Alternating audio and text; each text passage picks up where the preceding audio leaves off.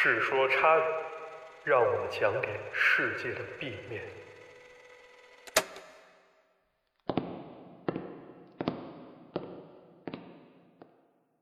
Hello，大家好，欢迎收听最新一期的《世说差语》，我是主持人池子。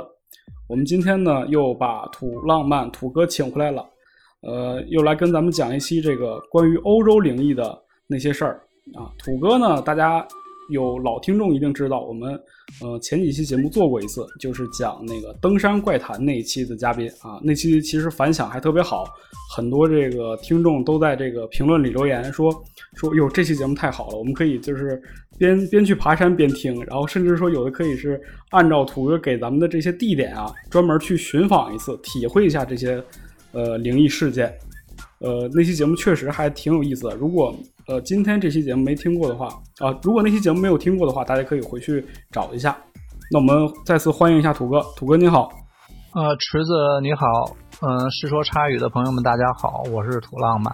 哎，土哥好。这期呢，就是上期咱们是分享了这个登山经历嘛，土哥这个非常厉害，呃经历了很多这种 大风大雪呀，我们听着也是这个心惊胆战的。咱们就得回归生活了嘛。这期就是让土哥给咱们讲讲他，呃，他本身是在欧洲留学，是在荷兰留学，对吧？是的，呃，这期就让土哥给咱们分享一些他在荷兰，甚至是在欧洲听到的一些非常有意思的故事。嗯，那咱们从哪儿开讲呢？土哥？我们可以从荷兰的小镇开始入手。可以，可以。呃，就先讲一个我的同学在教堂里受洗礼之后的遭遇。那土哥先给咱们简单介绍一下这个所谓的洗礼是什么吧。好的，嗯，这个洗礼呢是基督教和天主教的一种仪式，基本上是小孩降生以后呢，如果是宗教家庭都会洗礼。嗯但是呢，也有些人是在成年接受了洗礼。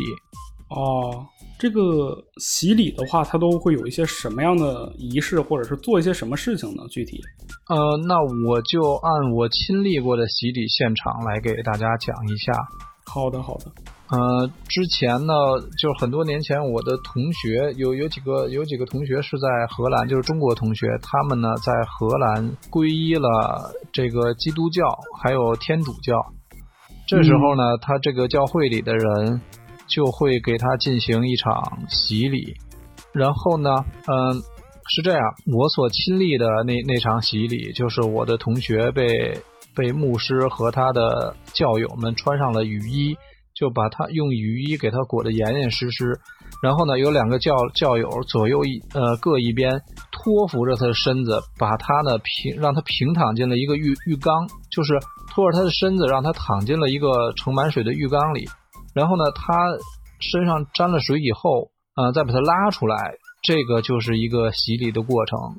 但是呢，每个教会还有每个教派，它的洗礼的现场是不一样的。我只是说我看到的那个过程就是这样，就把人浸在浴缸里，然后拉出来，这就说明他受洗完完成了。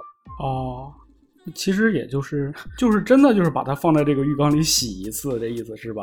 呃，是的，呃，是这样的，就是在物理上把它洗了一次，但、嗯但其实这是一个象征性的动作。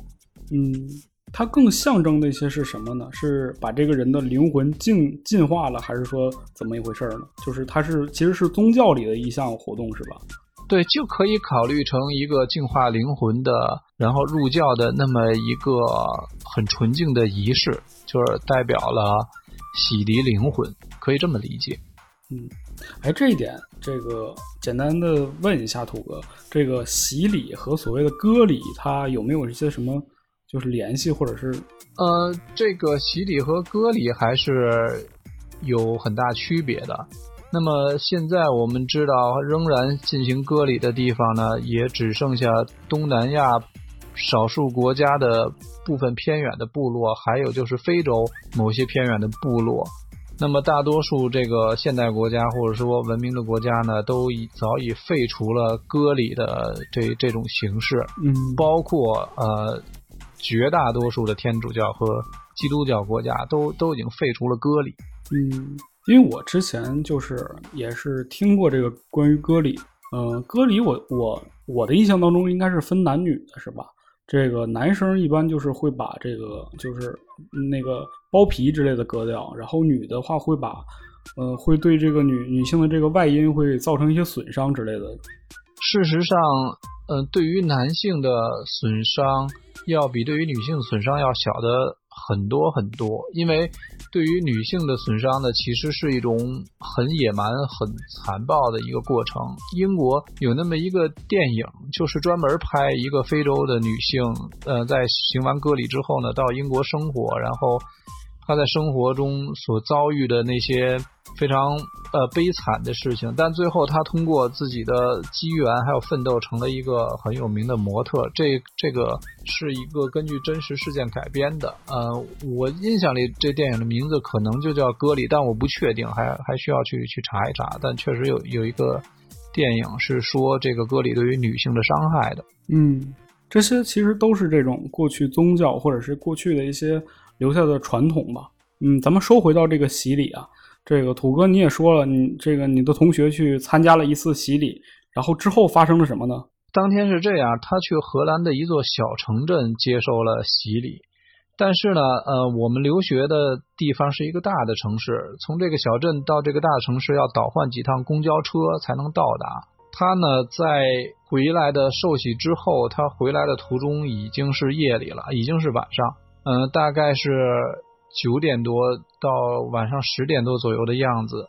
然后呢，他在这个他所坐的公交车上遇到了一个非常诡异的老太太。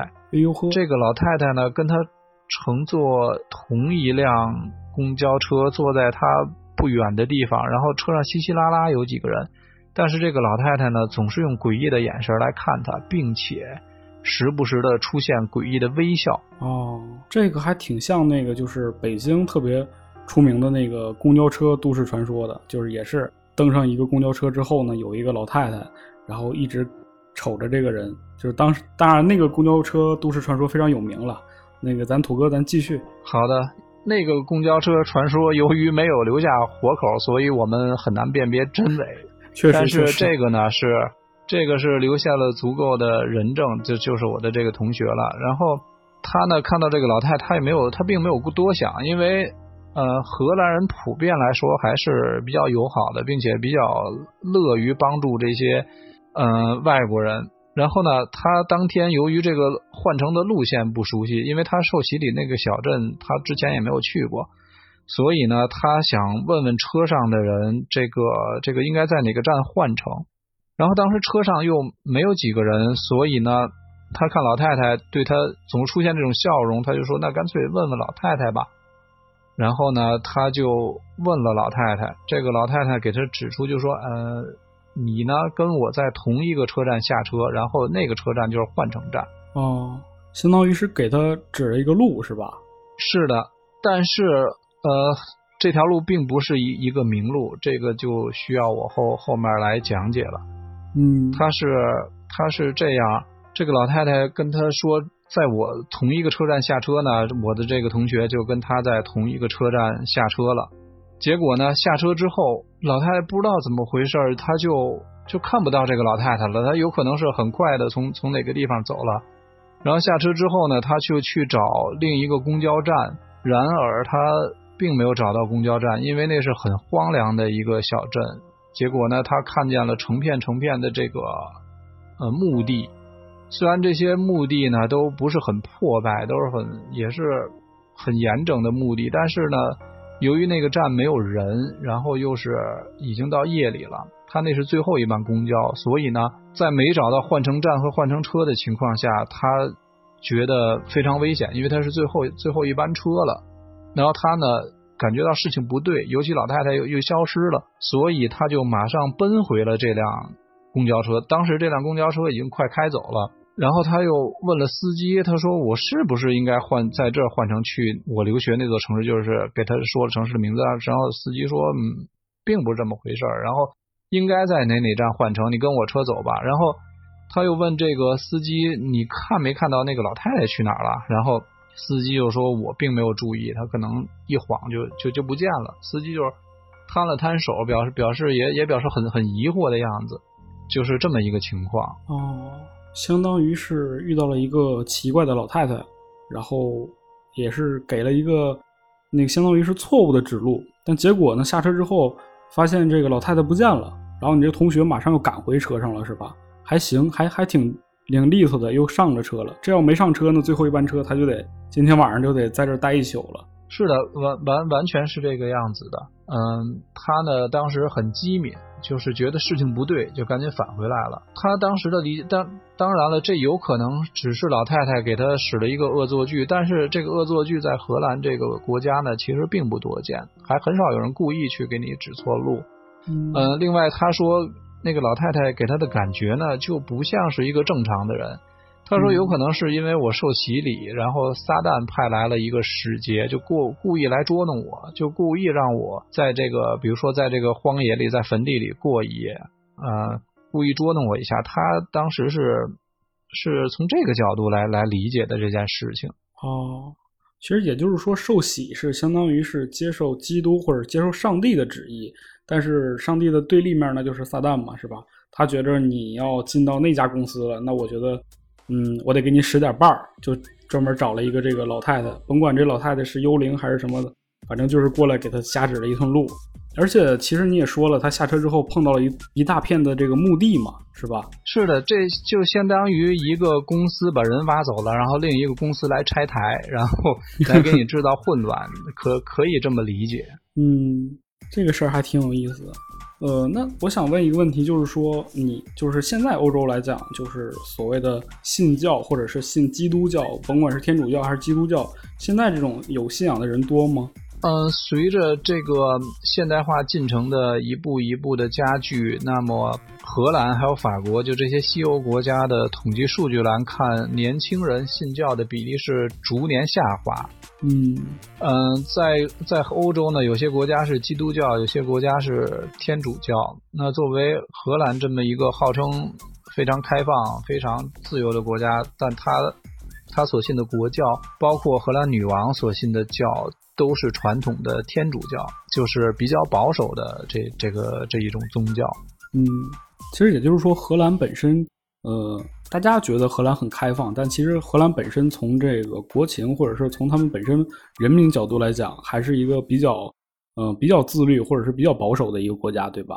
啊，是的，可以这么说。从这个着装啊，还有就是平常的言谈举止啊，都可以看出来，他们他们的开放其实是一种制度上的开放，就是用一种开放的制度呢，吸引更多的投资，吸引更多的商业机会。但是其实人民呢，还都是比较保守、比较比较本分的。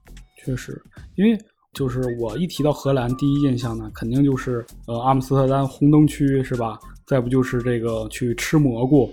等等这这一类的，就给人感觉上肯定是觉得荷兰这个国家特别的，呃，人民肯定是特别的开放，嗯，呃，是的，但是呢，其实，在荷兰作妖作的厉害的人，都是那些从英国、美国或者从其他地方来的游客。因为荷兰每年都接收从世界各地前来这个膜拜的游客，他们呢除了喜欢参观红灯区以外，还喜欢这个过来崇敬崇敬一下蘑菇，或者说致敬一下大麻，因为他们很多呃来自其他国家的人呢，都认为这个大麻还有蘑菇是很神秘的东西。然而这些这些毒品呢，在荷兰都是完全合法的，所以呢，他们会过来体验一下，就体验一下特殊的文化。嗯，确实，荷兰这个国家还挺有意思的。除了这个故事之外呢，土哥，咱还有没有其他的类似于这个有意思的经历在欧洲？那我下面就讲一个个人的经历，这个是发生在荷兰的北部，就是我之前留留学的城市。哦，是你自己经历是吗？是的，嗯，当时是这样，因为我们很多同学呢，在留学期间都习惯于聚聚会啊，或者一起喝一些啤酒啊。然后当天呢，我在一个同学家里喝完啤酒，就比较困乏。他呢，他家里又有又有一个非常大的沙发，就在他的客厅里，所以呢，我就睡在了他家的客厅里。他家呢是一个三层楼的单元，他和他女朋友呢就睡在呃二三层，然后呢，我就睡在第一层的客厅。然后他家呢有一个院子。这个院子外面呢，就是一个小的马路，就很僻静的马路。有非常惨白的那种路灯照射的那么一个马路。嗯呃，这个就是他家院落还有住宅大体情况。然后呢，这这个所谓的灵异的事情呢，就发生在我睡觉之后，也就是在夜里两三点的样子。是这样，我呢半梦半醒的时候，我突然看见他他家院子外面，就是那条很僻静的马路上，有走来了一个穿着白色的衣裙、戴着面纱的一个一个女子。然后当时呢，我并没有感觉很奇怪，因为呃，在欧洲经常有那种穆斯林的女子是戴着面纱的。但是呢，她越越走近，我就越感觉到奇怪，因为这个女子呢，用那种极度这种怨恨或者说非常恶毒的那个目光盯着我看。然后我嗯当时我想，我也没招她，没惹没惹她，你你干嘛这样看着我呀？你这样很很很不礼貌啊！是，但是后来我一想，其实不是那么回事儿，因为我躺的这个客厅完全是关闭灯光的，也就是说客厅是全黑的，而他呢在这个惨白的这个路灯底下，所以呢，按照理论上来说，他根本就看不到我，更更何况可以直接跟我对视，这个没有道理，除非他他有这个夜视仪，嗯，因为一个正常人是绝对不可能看到我的。对，相当于是这个敌在明我在暗，是吧？这个关了灯的屋子，其实相当于是一点光都发不出去的，那也就证明外面的人是看不见屋里是具体什么情况的。嗯，对的，就就是这个样子。这也就是为什么我感到奇怪，所以当时呢，我就比较警警觉，尤其是他又用那种眼神。然后呢，就更不可思议的就是这个女子呢，本来在这条僻静的呃小马路上走，但是呢，他突然走下了马路，然后奔着我们的院子走过来了，然后哦非常有这个开我这个客厅客厅门进来这个进屋的这个意思。就奔着你来了。是的，是这样的。然后你也知道，我呢以以前一直是做这个登山探险这这些户外活动，所以我根本就不会害怕这些事情。胆儿大嘛？啊、一点点，嗯，胆大一点点吧。然后我当时是根本就就不害怕这些事情。我当时的计划就是，只要这个女子敢进屋呢，我就抡圆了给赏她几个大耳刮子。因为在这个国外私闯民宅，按理论上来说，你即便是被击毙，你你即便击毙他，你都是合法的。嗯，是的，这个美国就会有经常会有这种案件发生嘛，就是几个笨贼去半夜私闯这个一个人家里，然后结果被女主人拿枪就给干掉了，非常多这种案件。是的，就是他们一定要保护这个私人财产，还有你的这个个人权利。呃，当时我也我就这么想的，如果你你敢进来呢，我就肯定赏你几个大耳刮子。但但是呢，呃，他在用手推开我客厅门的这个一瞬间，我就感觉像这种空间切换一下，然后我这个梦就醒了。按理论上来说呢，它其实是一个梦境，但是其实呢，我从来没有做过同样的梦，就是它它它并不像一个梦，而像一种空间的转换，哦，是是是这样一个感觉。其实就是这个，嗯，就是按你你的这个感受来讲，它其实特别真实，对吧？就是跟我们平时做的那种懵懵懂懂的梦是完全不一样的感觉。是的，因为我之前包括之后都没有做过同样的所谓的梦。嗯，呃，是后来呢，就是有一个有一个学过风水的这么这么一个同学说，可能这个呃，不管这个女人是一个呃人，她大概率她不是一个人，呃，就不管这个女人是什么吧，他就说她可能是冲着那个房间的主人去的，然后正好呢我在客厅里，所以他发现了我就。就这个灾祸就被我挡下来了，所以就什么都没有发生。这是这是一个所谓学过风水的同学的解释。嗯，我刚才又想了一下，就是你描述的那个女子的样子，就是我看过一个，呃，也是 BBC 当时拍的那个《神探夏洛克》嘛，《神探夏洛克》的有一次剧场版，就是他们回到那个维多利亚时代，当时那一集就叫呃可恶的新娘吧。我觉得你刚才形容的那个样子就特别像那个可恶的新娘，穿着那个白色的婚纱，然后也是面上罩着面纱，然后非常在那个雾雾气当中狠狠的往往前走的那个感觉，就是想起来确实觉得还挺吓人的。嗯，呃，我还是很认同你这种说法的，因为确实就是那个那个感觉，也也是那个样貌。哦，这个事儿如果就是大半夜的，谁要是说在你你当然这个欧洲，你们可能是住的都是那种是不是相当于是小别墅之类的那种房子，就你能直接看到那个街对面是吧？对的，就相当于那种连体的别墅。嗯，所以说你这个视线是没有遮挡的。嗯，我觉得这个就是你一眼就能看到，这个确实给你这个视觉上刺激还是挺大的，应该。嗯，如果我当时在，我可能就吓得不行了。呃，我倒是没没有任何的害怕。呃，当时的院子里呢，嗯，墙也比较矮，就是相当矮的这这种透明的。就是铁栏杆的这这种院墙，然后呢，种的这些花草也比较矮，所以可以非常清晰的看到这个外面小马路上的一切情况，尤其马路上还还有路灯。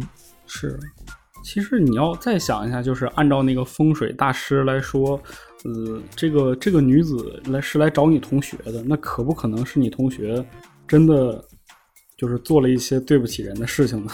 你没有过后之后去问问他吗？呃，那个就不得而知了。然后我一直对这件事情的守口如瓶，因为我不想给他人增加任何的困扰，还有就是，嗯，这种不必要的麻烦。所以我的那个朋友他至今也是不知道这件事情的。嗯，那完了，那这期节目播出来，他是不是就该听见了？呃，那就就难说了，因为因为我的朋友很多，所以呢。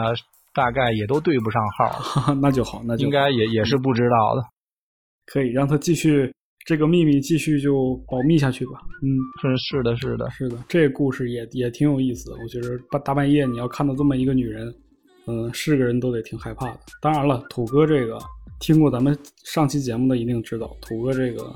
呃，我我感觉可以叫土大胆了，他们真的是一点什么都不害怕。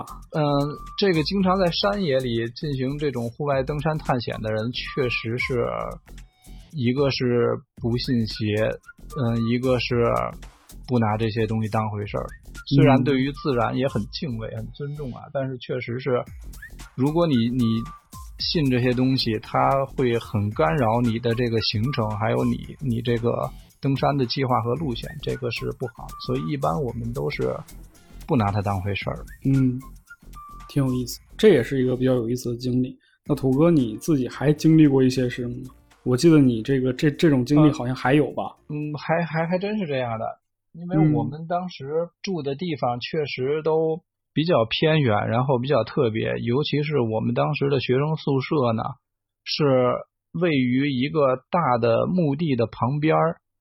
然后这个这个墓地纪念的是谁呢？是一九四五年到一九四九年荷兰印尼之间的荷印战争的荷军方面的牺牲者，就是牺牲的军人。哦，这个这个荷印战争也称作印度尼西亚独立运动，它是在荷兰与印尼之间进行的一场战争。嗯，其实挺像咱们国内那种就是烈士陵园之类的是吧？嗯，是的。嗯，但是呢，它这个它这个规模很大，并且不仅仅是呃埋埋葬着这个烈士，还有很多的当地的居民也在同一片巨大的这个墓地里埋葬。哦，就是部分转为民用了。对，就就是反正这个墓地很大，然后呢，有一部分是给军人的，有一部分是给居民的。嗯。当时由于我们都是年年轻轻的留学生嘛，有的人看书看得很晚，或者说有的同学喝酒喝得很晚，他们呢就喜欢在夜里黑灯瞎火两三点钟到这个嗯军人的这个公园它是它是这样一个很大的公园，然后旁边是墓地，他们喜欢到这个公园里呢去呃深更半夜的去散步，就去去去散心，嗯，反正也是有有有有一些神经，然后呢。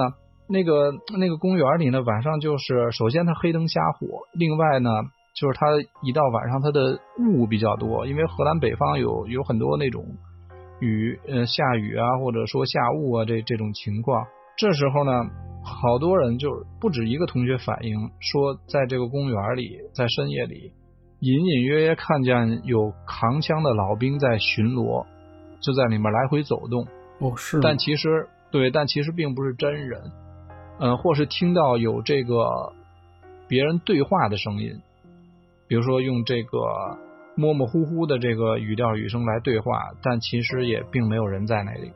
嗯，其实就是有一些窃窃私语的一些声音。嗯，是这样的，而且是不止一个同学有这样的感觉，我们只能说用用这个感觉来来形容了。其实也是的，你这个中国人老话讲嘛，叫呃白天不说人，晚上不说鬼。你这非得大半夜跑人家住的地方去溜达，那你你碰着人家了，这也不能怨他们是吧？对，其实应该还是互相尊重、互互不干扰，是一个比较比较好的相处之道啊。但是他们这样呢，大半夜的去人家那里，确实是有可能对人进行了一定程度的惊扰。是的，嗯，那之后发生什么了呢？呃，之后也并没有发生什么特别的事情，但是呢，我有一个女同学是曾经进入过这片墓地的，是在傍晚的时候，由于这片墓地是上锁的，就是它它由于是一个很严肃的一个地方，它并不允许一般的人闯进去，它这个墓地上锁的。但是那天很怪，就是他养的一条哈士奇呢。就翻墙进入了这个这个墓地里面，因为墙不是很高，然后他就翻墙进入，他他养的哈士奇就翻进去了，然后他为了找自己的狗，他没有任何办法也翻进去了，但是进去以后呢，他说这个墓地里面非常的阴森恐怖，然后呢，由于它非常巨大，周围都又都是大树来掩映着，所以从外面观察不到里面，我们我们并不知道它它有那么大。他说他进去以后呢。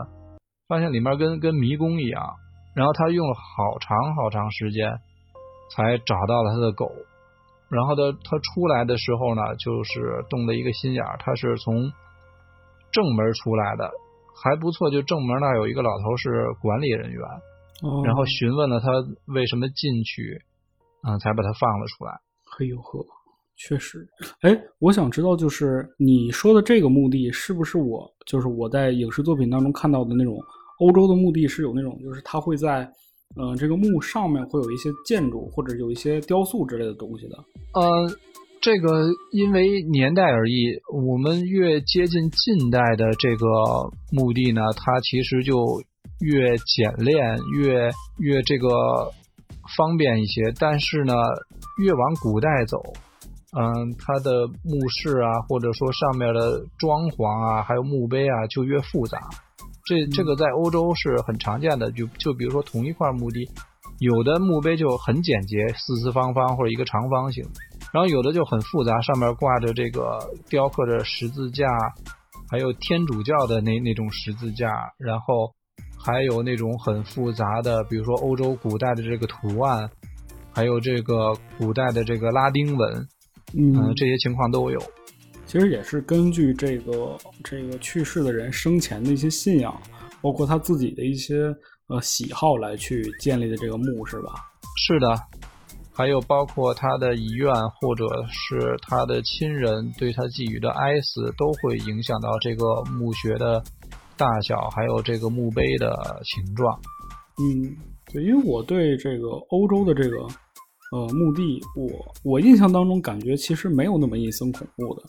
我记得我最就是我看那个咱们最开始就是很早之前看，呃纸牌屋的时候，那个女就是总统总统夫人嘛，她就会早上会去墓地里跑步嘛，然后当时她就碰到了一个老太太，就会跟她说说你怎么可以在这里就是进行这些活动之类的，然后她就跑出来了。就你在那个镜头里看到的那个墓地，就感觉其实它很整洁，而且也没有像国内那种它所谓的那种燃烧类的祭祀方式嘛，都是放鲜花。你就你整体看上去感觉那个墓园很干净、很肃穆。啊，那一集我看过啊，我也是对那集印象比较深刻。但是呢，它这个美国的公共墓地和欧洲的还是有很大差别的哦。因为欧洲很多的公共墓地都是有几百年历史的，哦是。然后呢，然后所以就导致了比美国的呢，首先规模大，另外看上去呢有些参差不齐，另外再加上荷兰，嗯非常多风多雨多雾，然后呢树木又很高，所以有些墓地确实还是嗯看上去比较阴森，甚至在白天都是这个样子的。哦，是，就其实这个墓地还是还是挺吓人的，就是。是的，呃，当时我这个女女同学出来以后呢，脸都吓白了。她呢非常这个爱她的狗狗，但是当天也是很很很生气的打了这个狗几下，然后还骂了这个这条这这个狗子。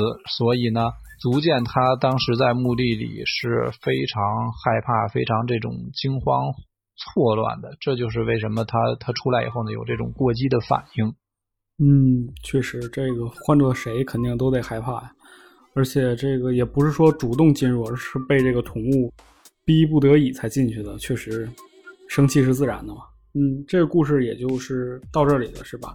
嗯，那土哥接下来可以讲讲，就是还是你个人的经历是吧？我记得你跟我之前聊过，说你之前还在欧洲干过一个通讯公司是吧？啊，是这样的，我当时是和几个合伙人吧，开了一个通讯类的公司，就是经营呃一些和国内的嗯通讯的业务。然后呢，当时由于我非常年轻，就是二十出头吧，嗯，像国内一些媒体，比如说《法制晚报》啊，还有一些报纸都报道过我，就是啊把我吹成了这个海外创业最年轻的 CEO 之一啦，这个不拉不拉这这些东西。也不能说推成嘛，确实是年轻有为嘛。啊，也也并不是，只是这个虚张声势。嗯，我说的这个故事就是在我我的这个公司吧，经历一些就是非常没法形容的这些混乱之后呢，呃，他这个公司倒闭了，然后我有一段时间呢，呃，非常消沉。嗯，然后人这一消沉呢，就喜欢自己一个人待着。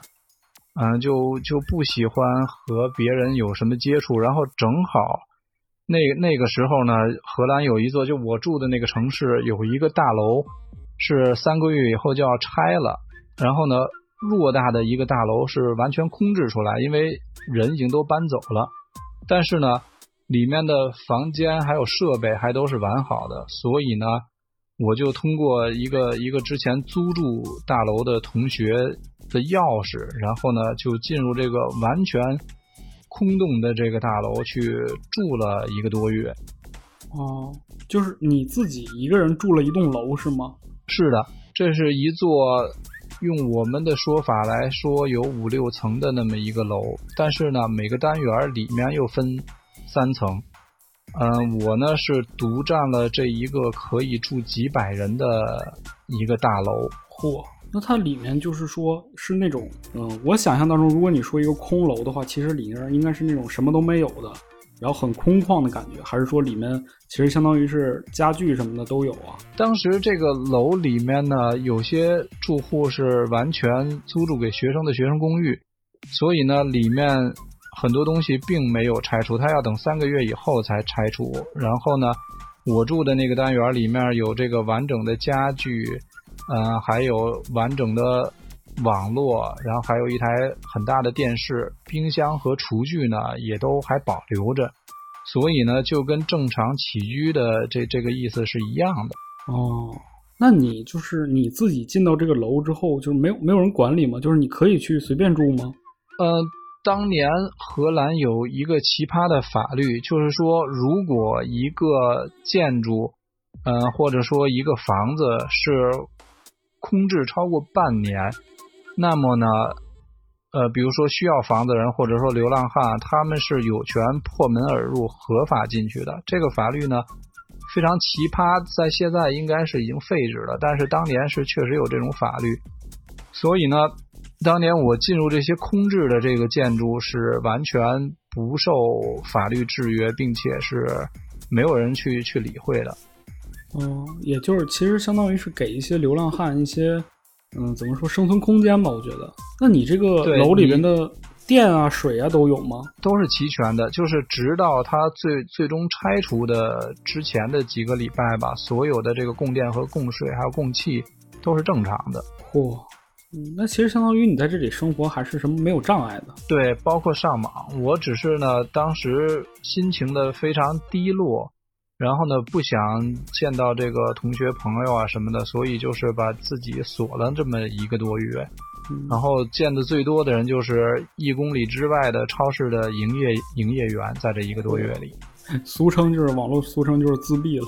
呃，差不多，但是应该就像今天世界各地的那种隔离吧，只不过现在的人隔离，呃，大多数都可以跟自己的家人家人在一起，但是当时呢，我的这个所谓的隔离呢，是完全一个人在一个偌大的这么一个巨大的。一个建筑里，嗯，那土哥就是这，咱还得问了，嗯，你一个人住这么大楼，你不害怕吗？嗯，我是完全不害怕这些怪力乱神什么的东西。这个之前，啊，我我也讲过，但是呢，确实在这在这栋大楼里，某一天遇到了这种有些灵异的、有些灵异这个古怪的事情。因为这个大楼呢比较的偏远，后面呢就是。荷兰大片的这种农农田，还有养马的这种马场，周围的居民其实很少，是吗？那你当时遇到什么事儿了？当时是这个样子，就是那天呢是半夜凌晨，就是半夜这个三点半，呃，荷兰的夜最深的，就是最黢黑的时候，我呢正在房间里睡觉，我的那个单元是这样，第一层呢是客厅和厨房，第二层呢是。卧室和厕所，然后第三层呢是有是其他的卧室和浴室。我呢住在第二层，我这个半夜三点多正睡觉的时候呢，就突然听到一楼的门被猛烈的撞击，然后我就感觉很奇怪，因为本身就是一个完全空的这么一个巨大的建筑，它肯定是大半夜没有人会住在里面，也没有人会会过来。然后呢，我就从这个二楼，呃，打开灯呢，我就去查看一楼的情况。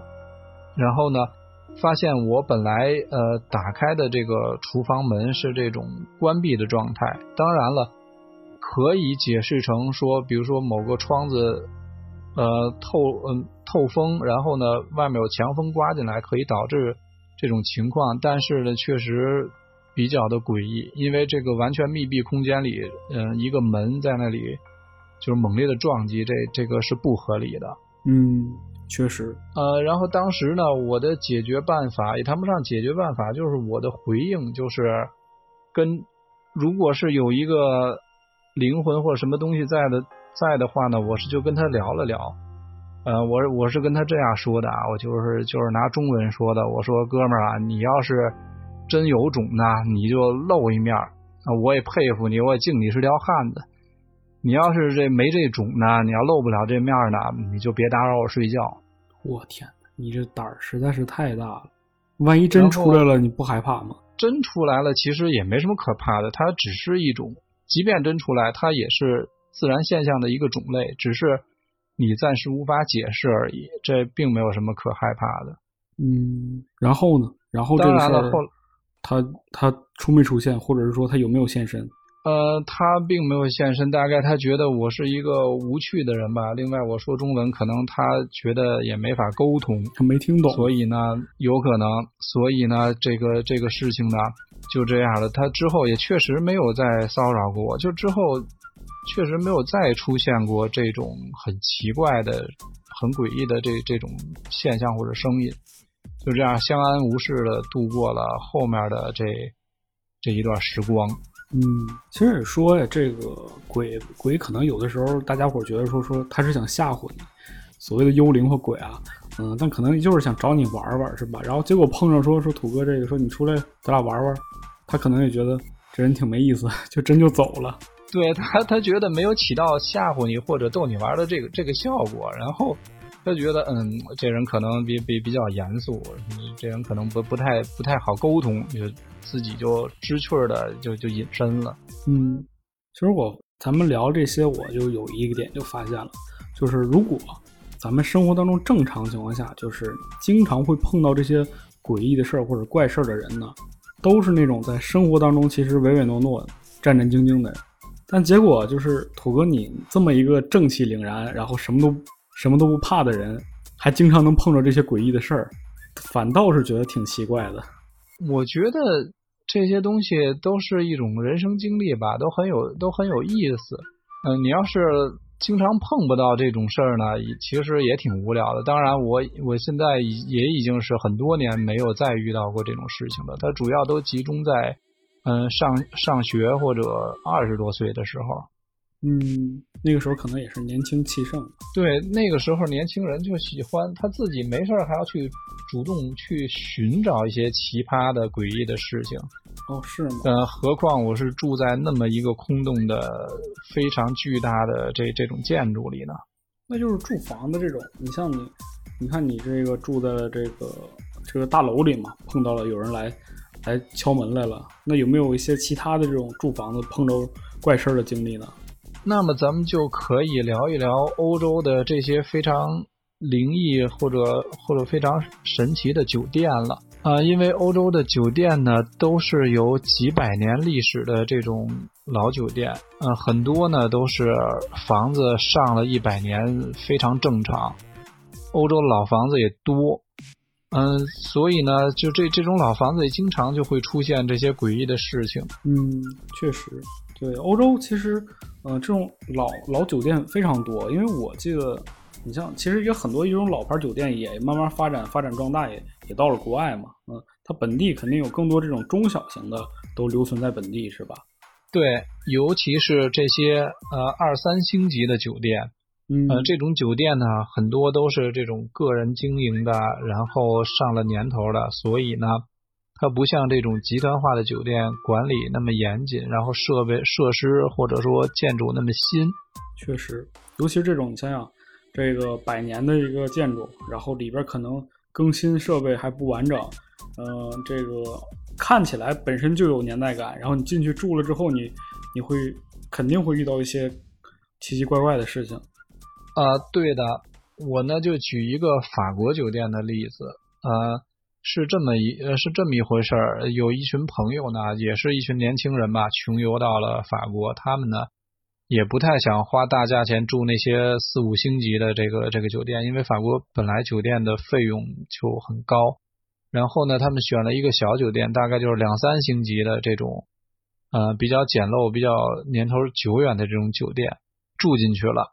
然后他们住进去的当晚呢，他们要要要去这个洗手间里这个洗澡上厕所的时候，就发现这个洗手间的这种老式的墙壁上出现了一个人形，是一个嗯、很诡异的这个老太太，就是就是又又聊到老太太了，但是她确实就是出现了一个老太太的这种。形状和面容，然后给这些人吓得不轻，当时就直接就是出去出去待了一段时间，然后呢一晚上也没睡觉，转天早早的就把房给退掉了。哦，是吗？又是碰到老太太了。为可能这个欧洲的老太太比较多吧，嗯，可能可能这个撒旦底下手底下的人都都是老太太，可能。呃，撒旦的这个取向或者口味大概跟平常人不是很一样，这个口味比较重一些。对你想想，毕竟这个恶魔嘛，是吧？跟咱们普通人肯定还是有差异的。嗯，那其实这种就是碰到老太太这种现象，我觉得，嗯，一般啊，一般我们住酒店肯定都是找那种干净整洁的，但是你免不了碰上那些就是特别。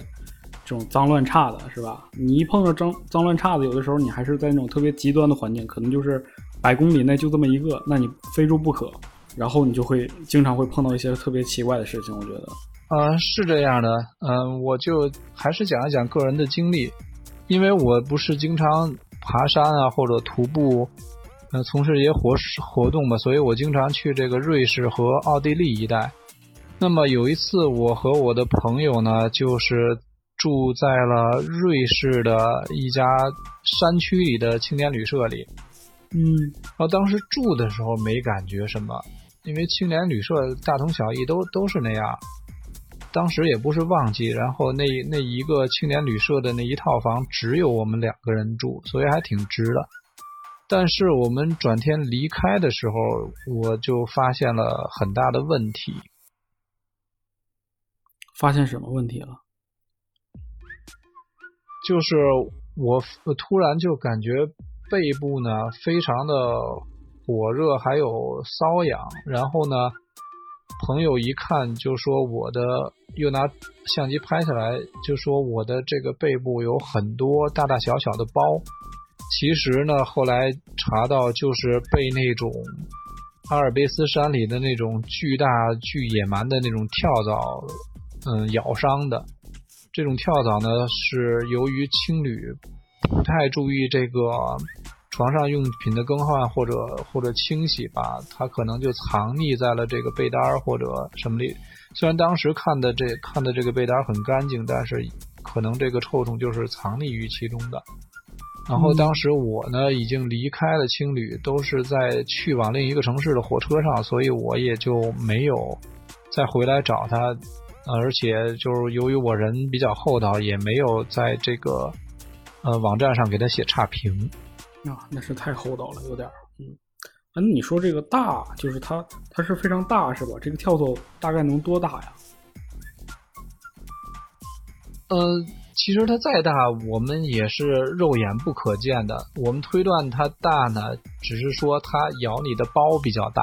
哦，比一般的跳蚤大。是吗？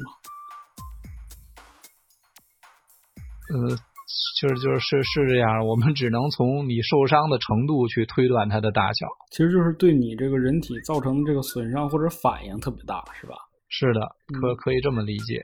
对，这个住店，反正呃，要不就是住到灵异酒店，要么就是就住到这种脏乱差酒店，反正都不是什么好事儿吧，都挺糟心的。有没有更糟心的事儿啊？呃，其实还是有的。这个同样发生在呃青年旅社里。呃，这这次呢，发生地点是荷兰。然后呢，它这个案件呢，它是一个案件啊，它就有点类似于我们看柯南动画片的那种密室杀人案，就是很诡异的一起案子。但是它是盗窃案。哦，就是我，就是你住这个酒店，然后结果碰到了这么一个密室盗窃案，是吗？是的。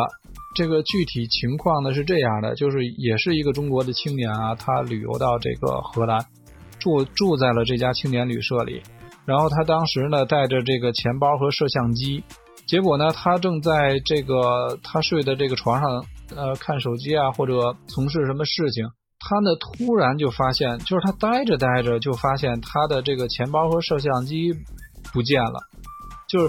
他这个青旅这个大房间里有很多这个其他的青年，呃，他就发现自己的物品不见了，然后呢，他就感觉非常奇怪，因为他哪儿也没去啊，这刚刚刚这个钱包和摄像机还在还在身边呢，所以呢，他就是灵机一动，他说屋里的所有人呢都不要动，我现在报警，因为我的东西丢了，就请大家呢谁都不要出房间，然后呢，我们让警察来断这个案子。哦。就他还挺机智的，这肯定是屋内人作案吧？嗯，这个如果熟悉青旅的朋友，大家伙儿一定知道这个是什么倾向。不熟悉的话，就是可以给大家简单介绍一下，青旅就是会，其实相当于是你不是租一个屋子，而是是去住一个床位，而且这个很可能是十多个人、二十个人，甚至有特别大的那种青旅，它是很多人混在一个大屋子里，然后一个床一个床挨在一起，甚至是有上下铺这种，是吧？是的，是的，他当时就是这样一个情况。嗯，呃，上呃，他应该是四周呢都有都有人。这时候呢，他报警之后，警察就来了。警察来了也是按他说的，就是我们把这个房间封锁，谁也别出去。嗯，反正反正当时呃，他之前也没有人出去。然后呢，警察就开始查每一个人的随身物品。呃，这个警察呢，查遍了整个屋子里所有人。然后呢，也翻遍了，比如说床下呀，还有柜子里啊，还有角落呀，就是翻遍了这个房间里所有的角落和所有人的物品，依然没有找出这个同学丢的钱包和摄像机。嚯，就凭空消失了。是的，就好像说这个这两件物品就人间蒸发了一样。哎呦呵。嗯，不会是他自己就是乱乱丢丢在哪儿了吗？然后他又回到屋子里了。呃，后来呢，呃，发警方发现并不是这个样子。当然，最后在几个月之后啊，警方还是破案了。然后呢，是这个盗贼采用了一种非常巧妙的方法。哦，也就是说，真的是被人偷了，是吧？对的，因为毕竟他不是一个真实的，呃，灵异灵异的事件，它只是一个真实的这个盗窃案，它最终还是还是有这种解决办法的。嗯，那具体是他通过一个什么样的手段，就把这个东西在众目睽睽之下给拿走了？而且这个人又躲在哪儿了？当时是这样，这个这个小偷呢，应该是他下铺或者说这个他他上铺的一个人。然后呢，他这个小偷作案手段非常的快，非常的这个准确。把他的钱包和摄像机偷走之后呢，他打开了天花板，就是青旅房间上的天花板，这是最没有人注意到的地方。他打开了天花板之后，把这个东西藏匿在了天花板里面，然后再把天花板合上。这就是为什么警察来翻遍了呃屋里的所有角落和个人物品都没有找到这两件东西。嗯，其实是找到一个非常好的一个藏藏东西的地点。对，然后呢，他过几天呃再登录这家青旅，就是说我我买单结账以后，我并不去动这个天花板的东西。但是呢，我过几天会回来，就还住我之前的这个房间，那么他不就有机会把这些东西全取走了吗？啊，其实相当于是一个非常巧妙，甚至是说这个有预谋的案件吧。这人还挺挺有想法的。对，在这里就是提醒呃提醒大家注意的就是，嗯，在欧洲选择这些酒店呢，啊或者说旅社呢，不要图便宜，尽量还是找一些。呃，比较正规的，或者说，呃，网上尤尤其是这些多个国家的顾客评论一致比较高、比较安全的这这种酒店来入住，不要因为图便宜呢就住那些很差的青旅或者二三星级的酒店。其实呢，有可能你的损失远远大于你省下来的那些酒店的钱。嗯。是的，这个土哥提醒的非常到位啊！而且上一次这个节目播出之后，很多人也都问，想说说想跟请土哥让土哥多讲一些关于他去出去旅行的一些经验，包括订酒店啊，包括一些包他这个设定行程之类的事情。呃，这个我呢在呃喜马拉雅还有呃不离不离上有两个频道，都叫做呃土浪漫星球，是。呃，刚开的频道，呃，主要就是讲我在全球呢登山探险，还有呃深度旅游，还有另类的一些经历。另外就是一些各国文化的解读。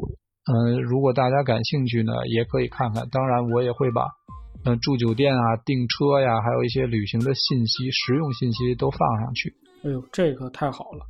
是在那叫土浪漫星球是吧？是的，嗯，在喜马拉雅和呃哔哩哔哩，哔哩哔哩，哔哩哔哩，哈哈，对，这个就是我们俗称的 B 站，是吧？嗯，这个大家如果感兴趣的，包括是对我们上期节目非常喜欢的那些呃听众朋友，一定要去关注一下，支持一下土哥。嗯，谢谢谢谢。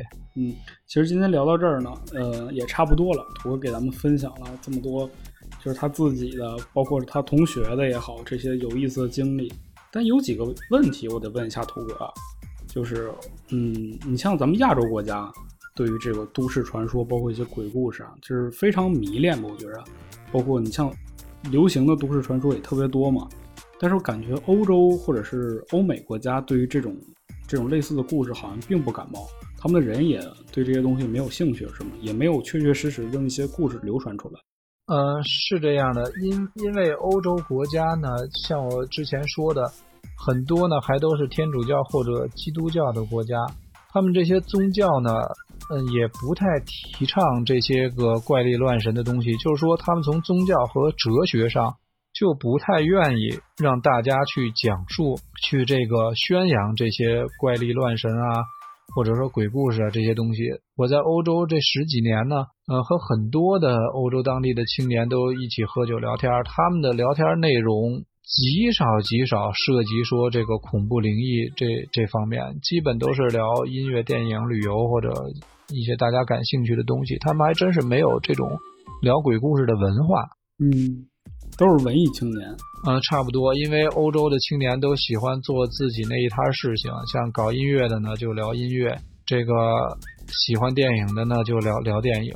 嗯，其实我也听过另外一种解释吧，就是说他们每个人其实比较独立吧，或比较自由，他们没有这种中国这种街头巷尾的文化，就是大家伙喜欢聚堆儿，或者是喜欢就是把一些故事，就是说一些小话之类的事情。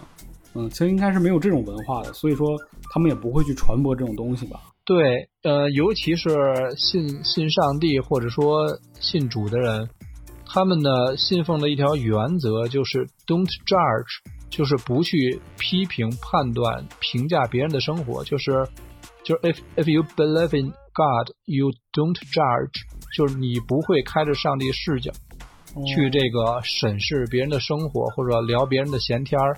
或者嚼碎嘴子，这个文化在在欧美是，嗯，不太有的，尤其是欧洲，因为欧洲更加的这个保守和严肃。嗯嗯，我觉得也有好有坏吧。好的一方面就是说，其实他们更尊重就是每个人的这种生活吧，他们会更把别人的这种生活不去插手，不会去过度的去去去干预，然后自己把自己的小日子过好。坏的地方可能就是没有这些故事了，我觉得。啊，这其实也是一种遗憾。其实这些呃所谓恐怖灵异的故事呢，嗯，大伙听听也是拓展这个想象力和思路的一种好玩的方式。它也并不是一个非常消极和负面的东西。是的，是的。但是欧洲其实很多。欧洲是不是恐怖电影或者类似的这种惊悚作品也很少？嗯，相比美国好莱坞的话，欧洲恐怖类型的电影确实比较少。嗯，欧洲拍恐怖片最多的国家也就是西班牙或者法国，而其他的国家呢都是拍文艺片为主。嗯，哎，那西班牙和法国拍过什么样的这种就是恐怖片呢？啊，那个土哥你看过吗？嗯，我看我个别看过一两个，但是现在一时间都不太想得起来名字。嗯，比如说呃，像酒店的酒店的恐怖事件啊，还有就是在雪山登山时遇到的恐怖事件啊，这个我确实是看过，但是一时想不起来名字。呃，而且他们的这种恐怖都是那种心理恐怖，而不是说给你造一个什么灵魂啊、精怪或者怪物。嗯，其实他们更多的是去讨论人性，或者是讨论这个人人本身的这种善恶观，是吧？不会去讨论真正的就是灵魂或鬼魂之类的。对他们就喜欢呃，在哲学上辩论一些形而上的东西，尤其是法国这种。出过很多伟大哲学家的这这个国家，他呢更喜欢去去制作一些抽象的这些文艺作品，而不是具象的。确实，嗯，这个哎也是一大遗憾吧。我觉得这个这么这么好的传统，这么好的历史吧，欧洲，嗯，没有诞生出这么很多这种我们喜欢的 这种所谓的灵异故事，我觉得还是还是有一些遗憾的吧。更多的可能都是被这个美国好莱坞已经给垄断了，都变成一些大怪物啊，这些特摄片之类的。对，就直接被呃好莱坞制造成一种工业化的产品了，它就缺少这些文化上的氛围和这个趣味。嗯，但欧洲好像最出名的还是吸血鬼吧？吸血鬼和狼人。是的，呃，但是吸血吸血鬼的老家，比如说像。罗马尼亚、匈牙利一带呢，这些之前吸血鬼电影的拍摄地点，现在都成了旅游景点所以这个由于人气人丁很兴旺，所以吸血鬼就算想去，他现在大概也不太敢去了。嗯，而且吸血鬼白天也出不了门嘛，是吧？如果有吸血鬼的话，对他，他白天出门就就面临着生生命的威胁和考验，他肯定就不想跟这些群众们接触了。嗯，确实，哎。这个挺遗憾的，反正，嗯，我觉得土哥也给咱们分享了不少了。关于欧洲的这个事情呢，我们如果以后呃有更有意思的事情呢，我们还可以接着聊。包括你像土哥也提到这个吸血鬼，如果有机会呢，我们可以专门这个讲讲吸血鬼，讲讲这个欧洲那些，你像他们那些呃传说当中的生物吧，吸血鬼啊、狼人啊、精灵之类的东西。嗯，我觉得还都挺有意思的。好的，好的，因为。呃，这些东西呢，尤其是我在北欧，我可以随时感到感到这片神奇的土壤呢，能蹦出一两个精灵来，它确实是能够给你这种感觉。另外，另外，北欧确实有一些这个关于精灵的故事，有可能并不十分吓人，但是很有很有意思。如果以后有机会呢，我还是想跟大家交流一下的。嗯，其实挺好的。嗯，我觉得这个大家肯定也也很感兴趣吧。这个毕竟国内讲这种北欧这种呃奇传奇生物呢还挺少的。嗯，而且前段时间这个育碧也发了一个新游戏嘛，这个《刺客信条：英灵殿》是吧？讲的就是北欧维京人。我觉得维京人本身也很有意思。嗯，是的，是的，我呢在北欧三国都待过，而且我在北极大陆的这个广漠的这个雪野上徒步过，然后呢，而且在零下四十多度的这个地方呢住过一小段时间，所以对维京人、维京文化，还有就是呃北欧的这些少数民族有一一定的了解。也是有机会可以跟大家聊一聊，嗯，可以。OK，那其实这期节目呢也差不多了。咱们这个虽然是聊天啊，但是后来又挖了这么多坑。如果有机会呢，一定请土哥给咱们依次把这些坑都填上。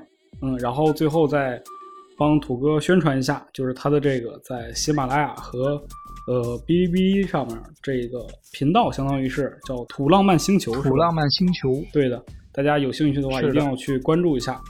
嗯，然后我们今天的节目呢，就先到这儿了，跟大家说一声再见吧。好的，大家再见，谢谢大家。嗯，谢谢大家，拜拜，我们下期节目见，拜拜。